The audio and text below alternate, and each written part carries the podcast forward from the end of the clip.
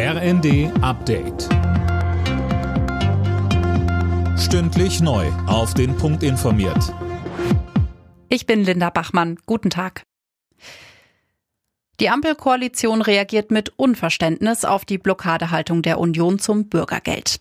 Die Grünen halten nichts vom Vorschlag von CDU-Chef Merz, die H4-Regelsätze zum Jahreswechsel zu erhöhen und über generelle Reformen später zu entscheiden. Auch die FDP ist mit dieser Idee nicht einverstanden. Generalsekretär Bijan Giersaray sagte, Wer jetzt sich hinstellt und sagt, Anhebung der Regelsätze ja, aber Strukturveränderungen nein, der geht aus meiner Sicht den falschen Weg. Denn äh, selbstverständlich müssen wir, und auch das ist Zeitenwende, die sozialen Sicherungssysteme in Deutschland modernisieren. Bei der Weltklimakonferenz geht es heute auch ums Geld. Unter anderem wird darüber gesprochen, wie die Klimaschäden ausgeglichen werden sollen. Mehr von Anne Brauer. Schon 2009 hatten die Industrieländer zugesagt, dafür jährlich 100 Milliarden Dollar bereitzustellen. Es blieb aber bei der Ansage, bislang wurde die Summe nie erreicht.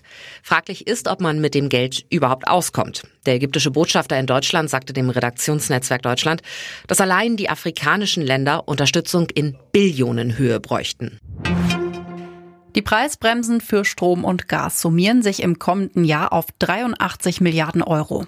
Das geht aus dem Wirtschaftsplan des Finanzministeriums hervor.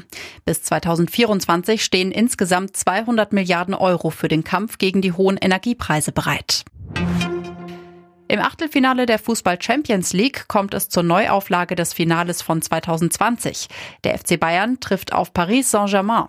Leipzig bekommt es mit Manchester City zu tun, Frankfurt mit Neapel und Dortmund muss gegen Chelsea ran. Alle Nachrichten auf rnd.de